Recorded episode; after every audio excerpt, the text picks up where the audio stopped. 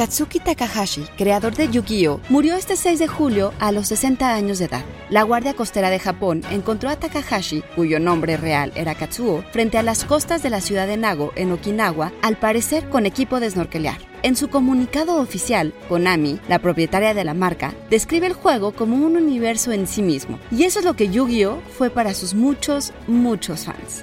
Psy Institute.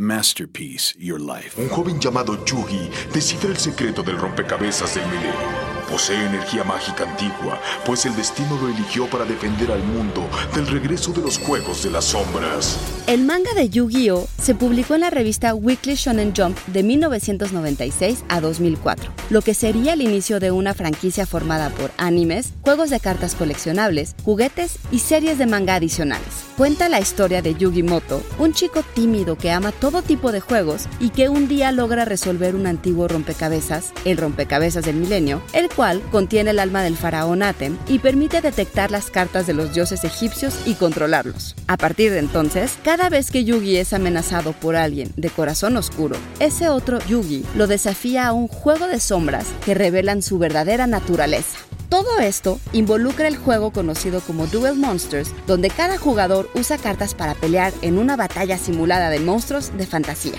Kaiba, tú solo juegas por poder, y es por eso que perdiste. Pero si pones tu corazón en el juego, no hay nada que sea imposible.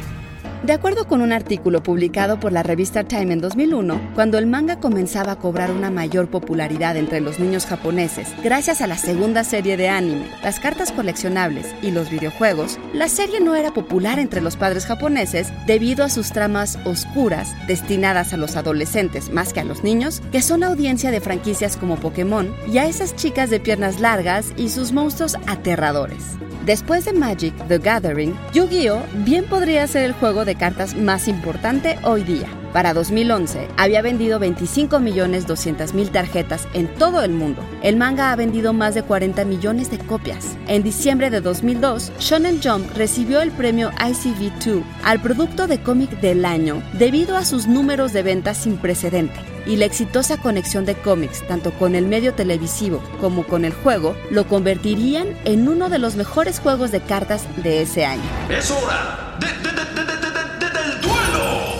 ¿Y ustedes, a cuántos de esos monstruos aterradores no vencieron alguna vez?